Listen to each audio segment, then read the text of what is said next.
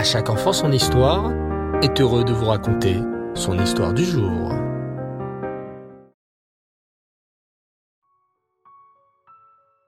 Bonsoir les enfants et Reftov, j'espère que vous allez bien et que vous avez passé une belle journée à l'école. Baou Hashem. Ce soir, je voudrais vous raconter une histoire magnifique sur une jeune fille, mais plus que cela, sur une tzadékette. Cette histoire se déroule au Maroc, au début du XIXe siècle, dans les années 1800. Il y avait dans la ville de Tanger une famille juive, la famille Ashwell.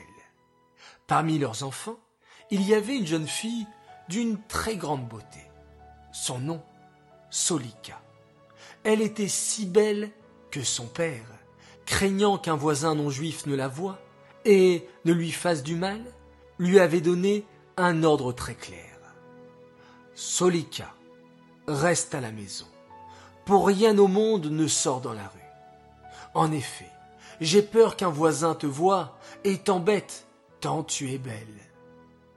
Solika, une jeune fille très tsanoua, très pudique et discrète, respectait ses parents et ainsi elle restait chez elle, à la maison, comme son père le lui avait demandé. Cependant, il arriva qu'un jour, il y ait besoin d'une course, et sans réfléchir, pour rendre service, elle sortit. Mais là, son voisin, un jeune non-juif, la vit, et comme elle était vraiment très belle, il tomba sous son charme. Solika n'avait rien remarqué. Elle avait vite fait sa petite course était rentrée chez elle. Mais Abdul Aziz alla chez son père et lui dit Papa, j'ai décidé avec qui je veux me marier. Ah bon? Avec qui, mon fils Avec la jeune fille Ashwell, la fille de nos voisins. Mais ils n'ont pas de fille en âge de se marier. Et puis, ils sont juifs. Et nous sommes musulmans, c'est impossible.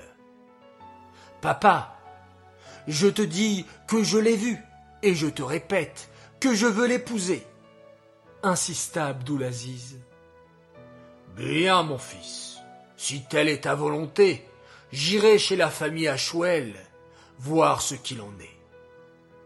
Et ainsi, le papa de Abdulaziz se présenta chez son voisin juif et demanda à voir le maître de maison. Il lui expliqua que son fils avait vu sa fille et qu'il souhaitait l'épouser. Bien sûr, le papa de Solika refusa. Sa fille n'épouserait qu'un juif. Alors, le père d'Abdulaziz s'énerva et le menaça. Soit tu acceptes de donner ta fille à mon fils, soit nous lui ferons du mal et il partit. Le père de Solika prit peur pour elle. Il lui prépara donc un sac de voyage et lui ordonna de partir se réfugier chez sa tante. Ainsi, si les voisins se mettaient à sa recherche, ils ne la trouveraient pas. Quelques jours passèrent, et un jour, la police frappa à la porte. Toc toc toc. Police, ouvrez. Nous sommes à la recherche de votre fille. Laissez-nous entrer. Monsieur Ashwell ouvrit la porte. La police fouilla toute la maison de fond en comble. Quand ils virent que Solika s'était enfui, ils se mirent en colère. Ils prirent alors la mère de Solika pour l'emmener en prison et décidèrent qu'elle ne serait libérée que si sa fille se rendait. Quand la nouvelle parvint aux oreilles de la jeune Solika. Celle-ci, qui était très courageuse, se dit Il n'est pas normal que ma mère souffre, si c'est moi que l'on cherche. Et elle se rendit alors au poste de police. L'officier de police, frappé par la beauté de Solika et content de l'avoir fait se rendre, libéra la mère de Solika et emprisonna Solika à sa place. Quelques jours plus tard eut lieu le procès. Que reprochait-on à Solika? Elle n'avait rien fait de mal, bien sûr. Mais ce méchant voisin, Abdulaziz, et son père prétendaient qu'elle s'était convertie, puis avait renié l'islam. Pour les Marocains, c'était un très grand crime, passible de la peine de mort.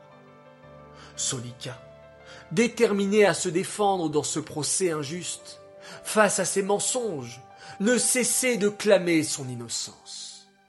Je suis juive, je suis une batte Israël, jamais je ne me serai convertie pour me marier à l'un des vôtres. Je reste fidèle à Hachem, et vous ne dites qu'un tissu de mensonges. Mais la sentence du juge tomba. Solika, soit vous revenez à l'islam, soit nous vous condamnons à la peine capitale. Dans notre bonté, nous te laissons quelques jours pour réfléchir. Solika répondit immédiatement, sans hésiter. Je suis une fille juive, fidèle aux lois qui nous ont été transmises depuis Moshe Rabbeinu. Plutôt donner ma vie que de me convertir.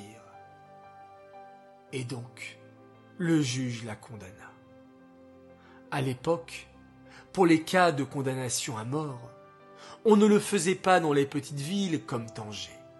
Il fallait aller à Fès et obtenir l'accord du roi du Maroc. On emmena donc Solika à Fès. Sur la route, une personne la vit. Le fils du roi, le prince du Maroc, héritier de la couronne. Comme vous l'avez bien compris les enfants, Solika était très belle.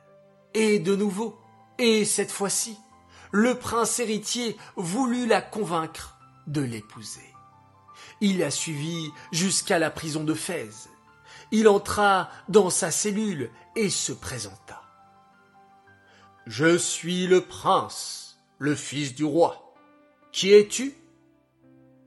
Je suis Solika Chouel, répondit la jeune fille, pas impressionnée par le prince. Je vois que tu es condamné à mort. Je ne sais pas quelle est ta faute, mais sache que si tu acceptes de m'épouser, tu sortiras immédiatement de prison, et je ferai de toi une reine. Je suis juive, et vous êtes musulman, avec tout le respect dû à votre titre de prince. Je suis une batte Israël, une princesse d'Israël, une princesse d'Hachem, et il est absolument hors de question que j'épouse un non-juif. Telle est notre loi, et je m'y conformerai. Je suis la fille d'Hachem, qui dirige le monde entier, et je n'ai pas besoin de vos promesses ni de vos richesses. C'est Hachem qui trace ma voie. Déçu, mais voyant qu'il ne pourrait pas la convaincre, le prince alla chez le rave de la ville de Fès. Il lui ordonna de convaincre Solika de se convertir pour l'épouser, car sinon, menaça le prince, il se chargerait de détruire la communauté juive de Fès. Le rave, contraint et forcé, se rendit à la prison et demanda à parler à Solika, la juive. Il pénétra dans sa cellule. La jeune fille le reçut avec le respect dû à un rave, et celui-ci dit Solika, je sais que tu es prête à donner ta vie pour ton judaïsme, et tu es méritante pour cela. Mais ce n'est pas ce dont il s'agit le prince menace de détruire la communauté juive. Tu dois l'épouser pour sauver ton peuple, à l'image d'Esther Amalka dans l'histoire de Purim. Rave, avec tous les égards que je vous dois, la situation n'est pas la même que dans la Megillah.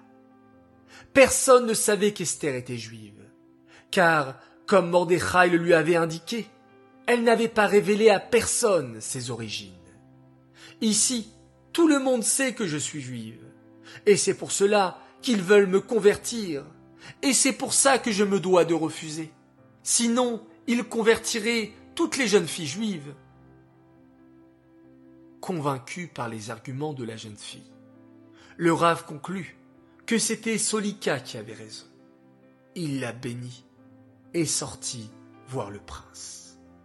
Il lui annonça que Solika restait sur ses positions et refusait de l'épouser. Le prince entra dans une grande colère.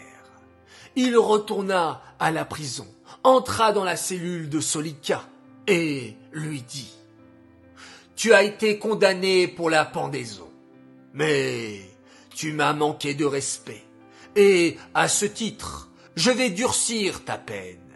Tu seras attaché par les cheveux à un cheval qui te traînera dans les rues de Fès. Maintenant, quelle est ta dernière volonté? Le prince pensait que ces paroles dures feraient réfléchir Solika. Mais celle-ci répondit sans hésiter.